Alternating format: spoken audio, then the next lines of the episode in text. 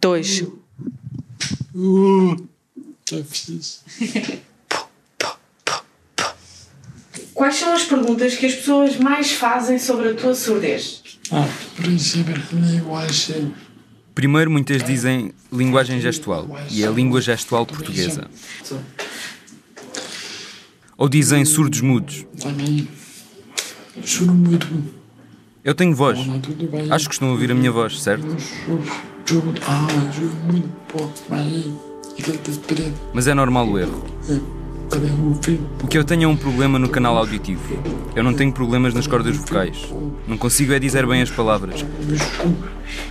Outra coisa é perguntarem na tua cabeça tu não ouves nada, nada, nada.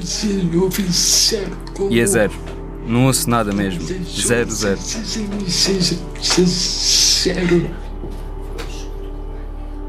A mudez das pessoas surdas é um mito. Marco Valente é surdo profundo, mas não é mudo. Só não domina o som das palavras. É por isso que o Guilherme Félix vai ser a voz do Marco nesta reportagem. O Guilherme é aluno finalista da ACT, Escola de Atores, e tem a mesma idade do Marco, 21 anos. Eu não rejeito o som, mas todo eu sou feito ao mundo do silêncio. E é nele que eu me encaixo. Eu gosto do silêncio. É como um vício.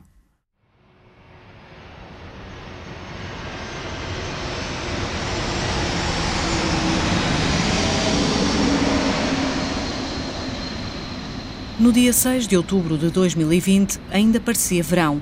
O Marco chegou sozinho ao primeiro dia de aulas como o caloiro do Isqueté, o Instituto Universitário de Lisboa. Ele foi sempre um miúdo desenrascado e feliz, mas aquela foi a pior semana da vida dele. Sabes aquela alegria e felicidade de chegar a um sítio novo pela primeira vez? Não aconteceu.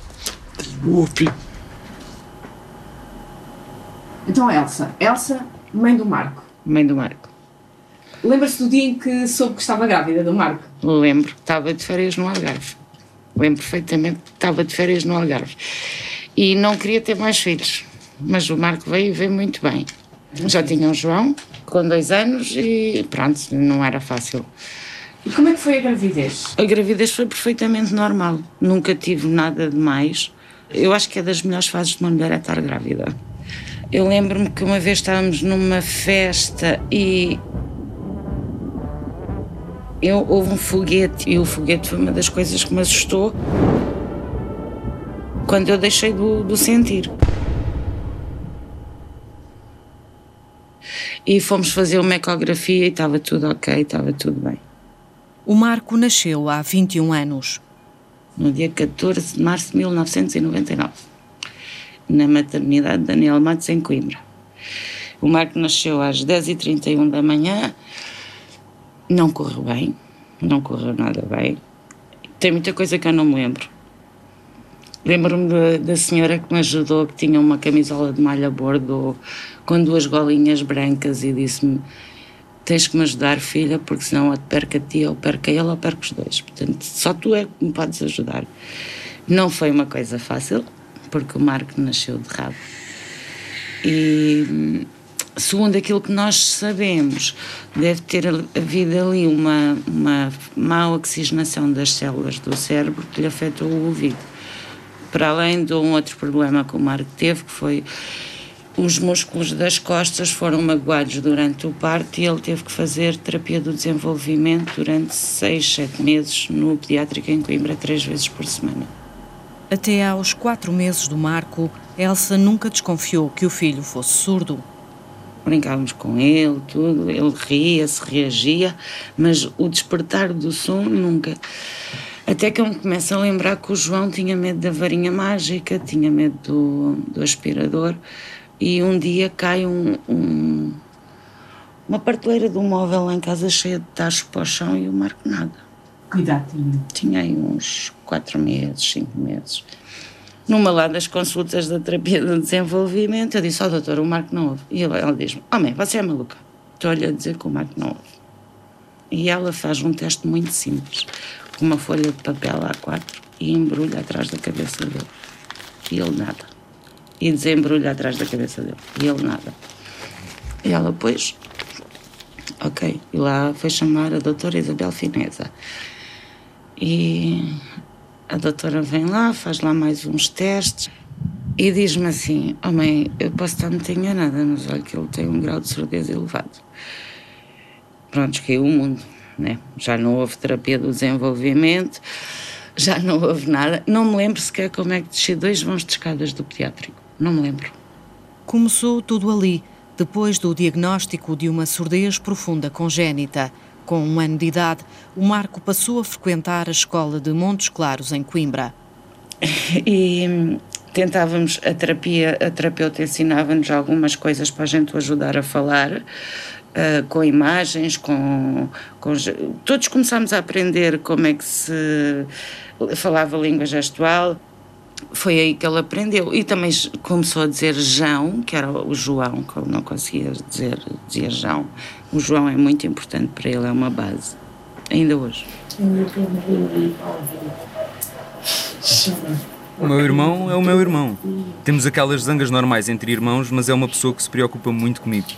Em termos de comunicação, é aquela com quem falo mais rápido, em língua gestual. Falo até mais com ele do que com a minha mãe.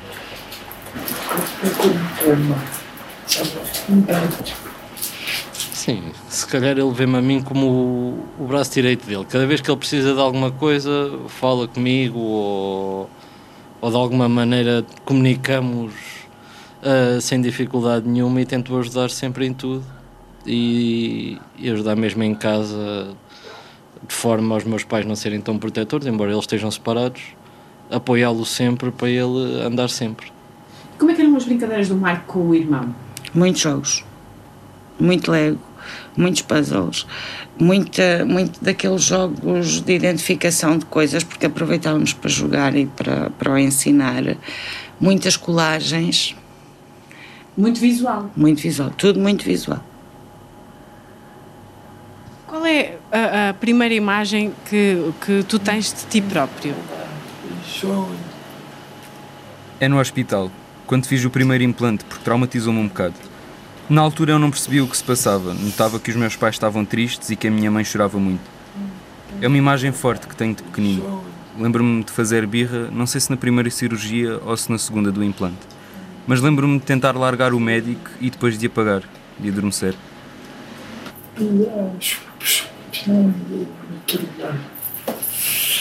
O Marco tinha seis anos quando entrou no mundo dos ouvintes pela primeira vez.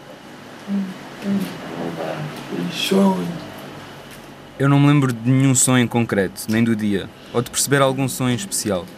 Mas tenho noção de ter começado a perceber a voz da minha mãe e a voz do meu pai. E que é que foi estranho? Sabes, essa curiosidade, esse descobrir dos sons, passava-me tudo um bocadinho ao lado, daí que não despertasse a atenção. O pai e a mãe, apesar de divorciados, estavam lá e o irmão João também, no dia 17 de dezembro de 2005, o dia em que o Marco ouviu pela primeira vez. Lembro-me perfeitamente, estávamos numa sala quase isolada de tudo, em que tinha no Hospital Santa Marinha, tinha apenas uma janela e em que só viu um avião muito lá ao fundo. Uh, acontece que a médica estava a mexer no computador, a programar o aparelho. O meu irmão, quando começa a ouvir o avião, começa mesmo a chorar, mas não normalmente, assim, como se estivesse mesmo aflito. E, epá, e a partir daí não me lembro de mais nada. O primeiro implante deu problemas e um ano depois o Marco voltou ao Hospital de Santa Maria, em Lisboa. A operação durou 14 horas, mas o segundo implante mantém-se até hoje, apesar do Marco querer estar mais vezes em silêncio. Há 20 anos, Elsa, a mãe, apenas julgou estar a dar o melhor ao filho. Quando eu decidi implantar o Marco pela primeira vez, a Lourdes, que é a surda que trabalhava com ele em, em Coimbra, ela disse-me: Tu não gostas do teu filho. Tu queres pô-lo igual a ti. Eu disse: Não, Lourdes, eu só lhe quero dar uma oportunidade que não. que, que, ele não tem, mas que eu, se eu lhe puder dar, eu dou-lhe. E ela disse-me: Não, tu não gostas dele, tu não o aceitas como ele é.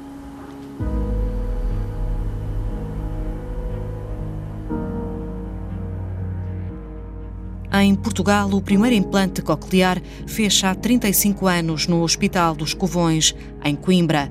Nesta operação, coloca-se um dispositivo no ouvido interno e outro na parte de fora da orelha, que leva os sons até ao nervo auditivo, através de estímulos elétricos. Do lado de fora, o aparelho pode ser ligado ou desligado a qualquer momento pela pessoa surda.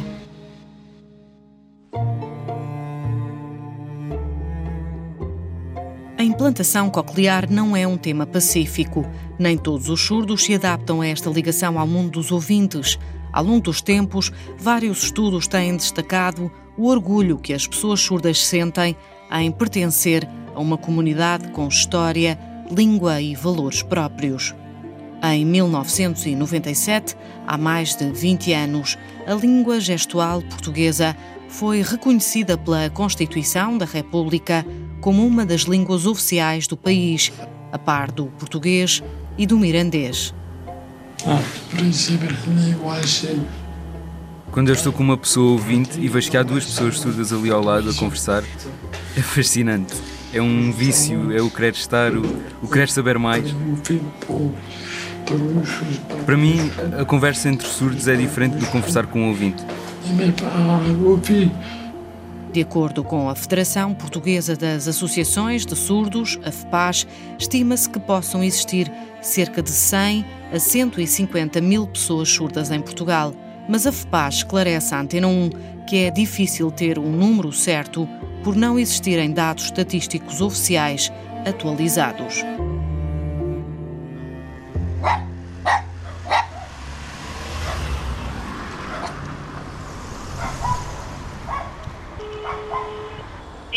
Estou a Cláudia? sim. Alô, olha, já estou aqui Oi. à porta do Marcos, espera aqui, está bem? Ah, ok, eu estou com ele, viemos beber um cafezinho e Ah. vamos já ir ter, está bem? Está bem, então vá, até já. Então, ok, até já, até, até já, até já. Cláudia Valadares tem 33 anos e foi olhar para a televisão que percebeu o que queria ser. e eu achava que a senhora do cantinho da televisão me dizia qualquer coisa e eu gostava de saber e de fazer aquilo que ela ali fazia. Ah, não tinha contacto com pessoas surdas, não conhecia ah, ninguém e, e foi uma coincidência que para mim correu muito bem, porque depois de entrar é um, um fascínio entrar nesta comunidade que é a comunidade surda. Quando há palavras ou gestos que é preciso encontrar para as coisas, hum, há algum baú onde elas estejam já?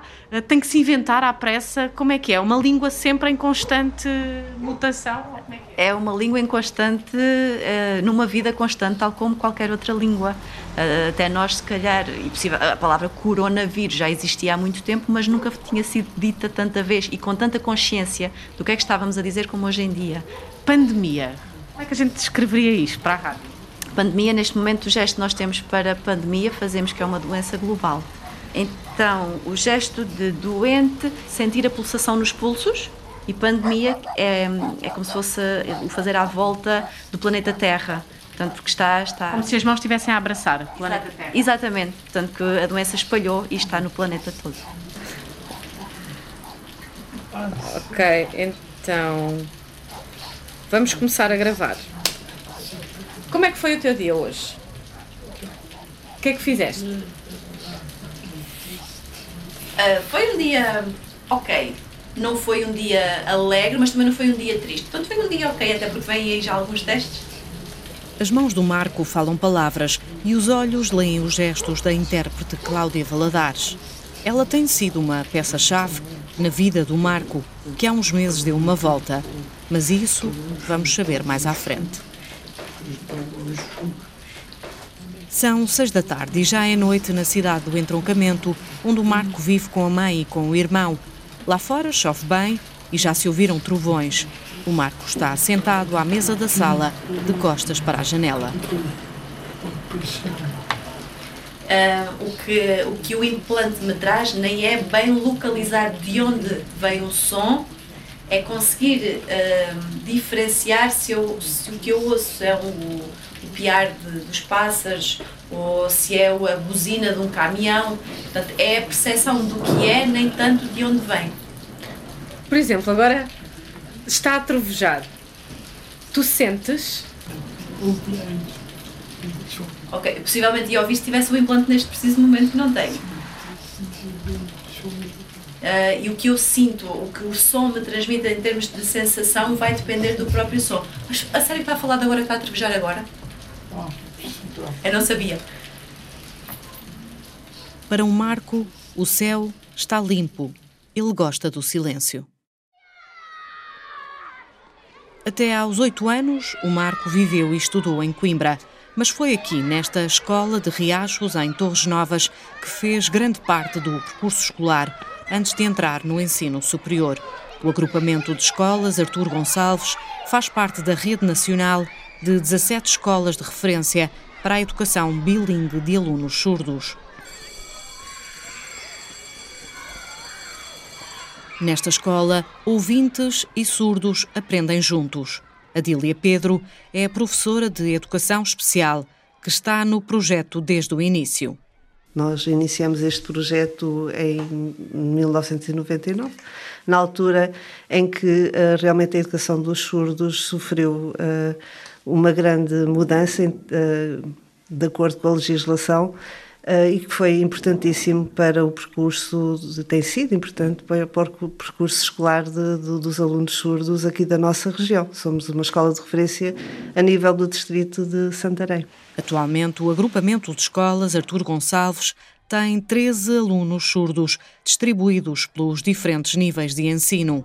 Três andam no pré-escolar, na sala dos Verdinhos, do Centro Escolar de Riachos. Aquela senhora que está ali montou ali um microfone. O que é que acham que aquele microfone está a fazer? é a gravar, diz, diz, Está a gravar. a gravar o som que se passa na nossa sala. Esta é a sala da educadora Isabel, que este ano anda sempre de máscara. Hoje só estão 11 crianças na sala, com 4 e 5 anos. Estão sentadas no chão, no lugar marcado com um X, para manter a distância em tempo de pandemia. A educadora fala devagar. Vocês acham que os polícias pegam nos meninos e os levam? Não. Achas? Se se, se portarem mal é que levam. Não, não, meu amigo. Os polícias não levam os meninos. Os polícias ensinam-nos a ser melhores. Na sala estão também duas intérpretes de língua gestual e uma professora surda. As intérpretes traduzem em gestos todos os sons da sala para duas meninas que não ouvem. Sempre que há uma palavra nova, a professora ensina ou corrige o gesto, pegando nas mãos da Joana e da Maria Inês. Um diospireiro, uma laranjeira e uma pereira. Três árvores de fruto. Boa! Na parede da sala dos verdinhos estão várias imagens de frutas e ao lado fotografias das professoras que fazem gestos com as mãos. Todos os objetos da sala têm tradução em língua gestual para que todos possam aprender, meninos surdos e meninos ouvintes. Olha, vamos só apresentar-nos em língua gestual a Rita. Como é que é o nome do Martim em língua gestual? Em língua gestual, o gesto para este Martim é apontar o dedo para a bochecha. Porquê? Porquê? Porque ele quando ri, diz lá, ah, olha a colher, é uma copinha. Mariana, ponha sempre. Para o nome desta Mariana, só precisamos de colocar a mão na cabeça, como se estivéssemos a agarrar totós. É que esta Mariana gosta de andar com totós no cabelo.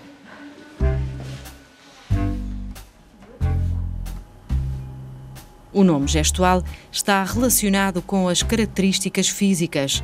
O gesto, para o marco da nossa reportagem, é fazer uma festa com a mão na bochecha. Então, eu sou assim meio gordinho. Acho que é fácil descrever-me. Sinto-me feliz comigo próprio e acho que sou divertido. Os surtos têm piadas e anedotas muito próprias. Eu não acho graça às piadas dos ouvintes. E se eles virem uma piada dos surtos, se calhar também não vão achar graça e ficam do tipo. Hã?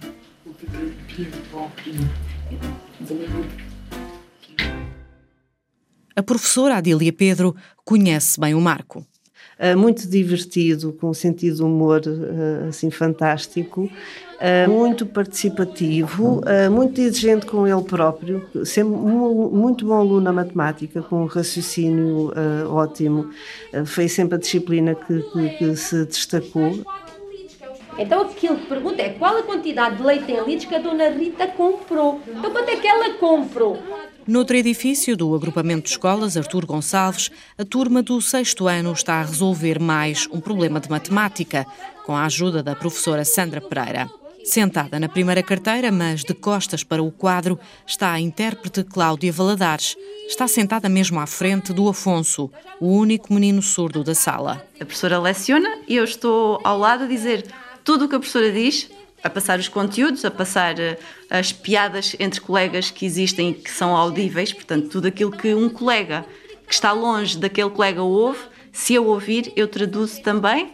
Tanto que, o, para mim, acho que ainda é mais um, energizante, que é, é, essa dinâmica, que é ver uma piada à turma rir e o aluno surdo ri também. Portanto, ele não fica à margem da, daquilo que acontece em sala de aula. Se alguém bate à porta, eu faço indicação, bateram à porta, e faço com, com gestos, em língua gestual. E, portanto, tudo aquilo que eu consigo passar, eu passo. Daquilo que eu ouço, uh, e que, que, que, eu consigo passar à partida é passado. E vice-versa, se o aluno surdo quiser interagir em língua gestual e responder ao professor ou a algum colega em língua gestual, eu faço a tradução para vós. Está correto. Muito bem, sim senhora. Então percebeste como é que temos que fazer o raciocínio. Como é que avalia a forma como uh, os alunos ouvintes interagem com os alunos surdos? Eu creio que vai depender sempre muito do que vai no íntimo de cada um, porque à partida as aulas de língua gestual são dadas aos alunos surdos, portanto, porque eles têm currículo para seguir da disciplina de língua gestual e, por norma, os professores de língua gestual têm as horas mais uh, condensadas para os alunos surdos, sempre que é possível fazer sensibilização e algumas uh, horas para ensinar aos colegas língua gestual também as há. Na escola onde o Afonso anda, o Marco andou até há pouco tempo e sempre com apoio. Mas quando em outubro do ano passado chegou ao primeiro dia de aulas no Isqueté, não tinha qualquer intérprete de língua gestual portuguesa à espera dele.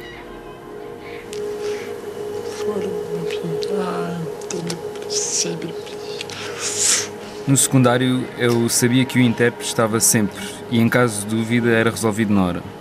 Agora, na universidade, e principalmente a segunda semana, foi horrível. Tenho que dizer que foi a pior semana da minha vida até agora. Ainda não tinhas intérprete? Não, e foi isso que me fez sentir pior. Na altura pedi ajuda à minha mãe e à intérprete Cláudia, à Associação de Surdos. Também comuniquei com a psicóloga na altura a pedir, por favor, sejam mais rápidos. Também contactei algumas intérpretes que não conhecia, outras ex-intérpretes, para saber se tinham algum tempo livre, se me conseguiam interpretar algumas aulas também. E foram assim essas semanas iniciais. Pensaste em desistir nessa altura? Quase. Quase sim. Como eu já disse, essa foi a pior semana da minha vida até agora. Eu senti que eu não ia aguentar ficar tão triste como estava muito mais semanas. E já estava a pensar desistir do curso, porque se fosse para continuar assim, eu, não ia estar bem.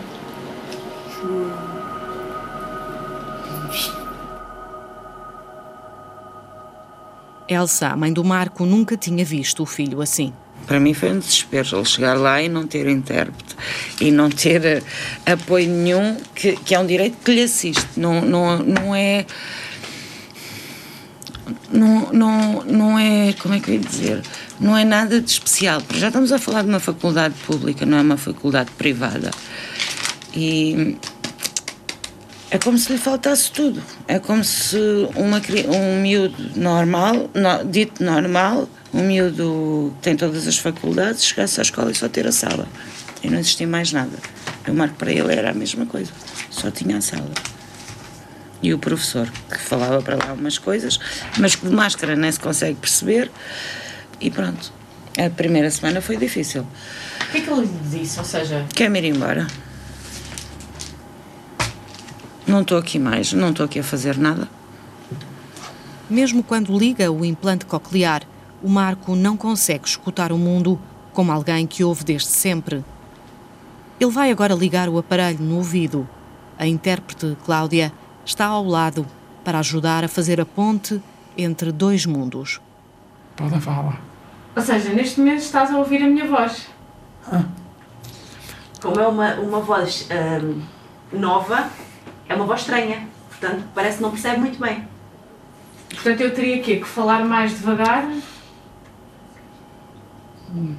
Pá, não não. Possível, mas não, não prometo conseguir perceber a 100%. Então, o que é que tu estás a ouvir agora? Que gosto. Eu gosto, é isso. Perguntaste. O que, não, o que é que tu disseste? Eu gosto de ouvir. Foi o que me perguntaste. Agora. Agora ouço-me. Está bem com o jogo em cabeça. Eu sei, que estou em, eu sei que estou em dois mundos e tenho a minha cabeça com som e tenho a minha cabeça sem som. Portanto, eu estou no meio de dois mundos. Não. Agora. Mudo, choro. Choro de mais nada. Ou seja, aquele que, com que eu me identifico e com que eu me sinto bem é aquele mundo sem som. Foi assim que eu nasci, é assim que eu me sinto, uh, nesse eu sinto-me pleno. Na primeira aula da universidade, o professor percebeu que o Marco era surdo. E ele disse-me: Eu depois já te explico o que vai acontecer. Mas essa explicação nunca chegou a acontecer. E ainda me disse: Já te vou explicar e vou falar alto. Mas não é assim que funciona com as pessoas surdas. É normal, eu sei que muitos ouvintes têm essa falha de acharem que se falarem mais alto nós vamos começar a ouvir. E não é isso que acontece. O que aconteceu foi que passei uma hora e meia completamente à nora. Não houve uma palavra que eu tivesse apanhado.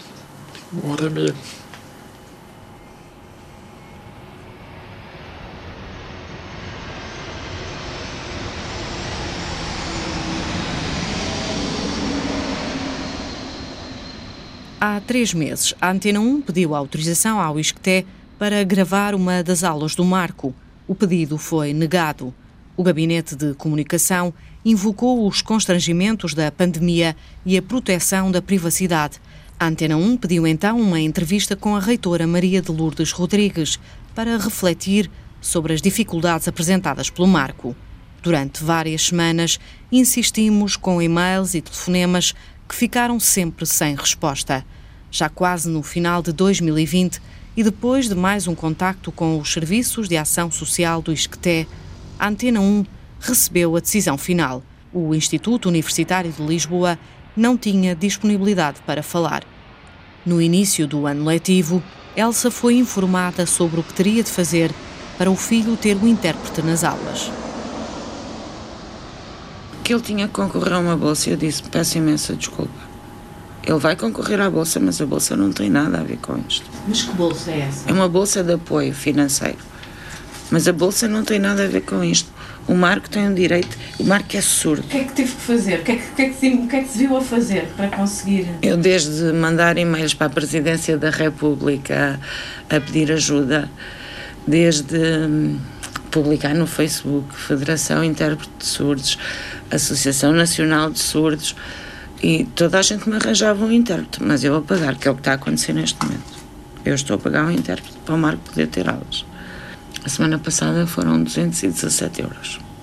Uma semana. Isso. E o ISCTE pediu-me 25 euros a hora. Que arranjavam um surdo para, um intérprete para o meu filho, mas eu tinha que pagar 25 euros a hora. E eu arranjei mais barato. Não, eu não conseguia suportar 20 horas por semana a 25 euros, são 500 euros por semana. Eu sou Carolina Silva, sou intérprete do Marco aqui no ISCTE. A mãe já estava um bocadinho desesperada no Facebook a fazer vários alertas.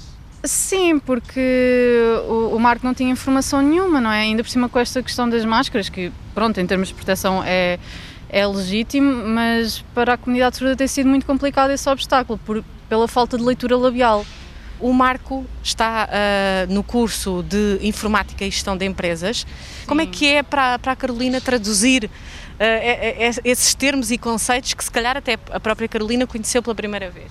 Tenho que admitir que no início foi um pouco complicado. Eu, eu tinha alguma dificuldade em interpretações muito técnicas. Pronto, como ainda não há muitos surdos nesta, nesta área, ainda não há gestos para esta área. O que é que acontece? Temos que inventar códigos. Pronto, e ele ensina-me porque isto de ser intérprete e trabalharmos para, para a comunidade surda, eles também trabalham connosco, eles ajudam-nos, porque eles é que são os donos da língua.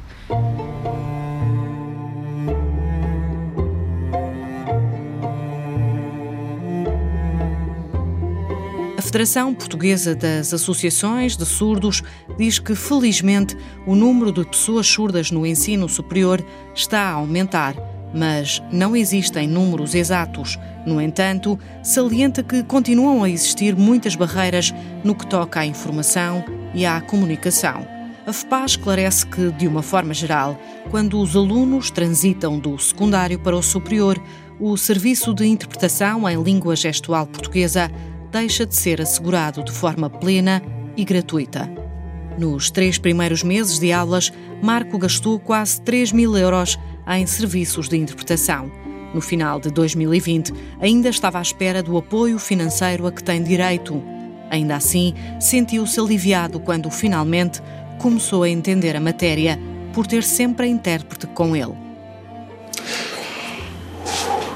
Nada mais.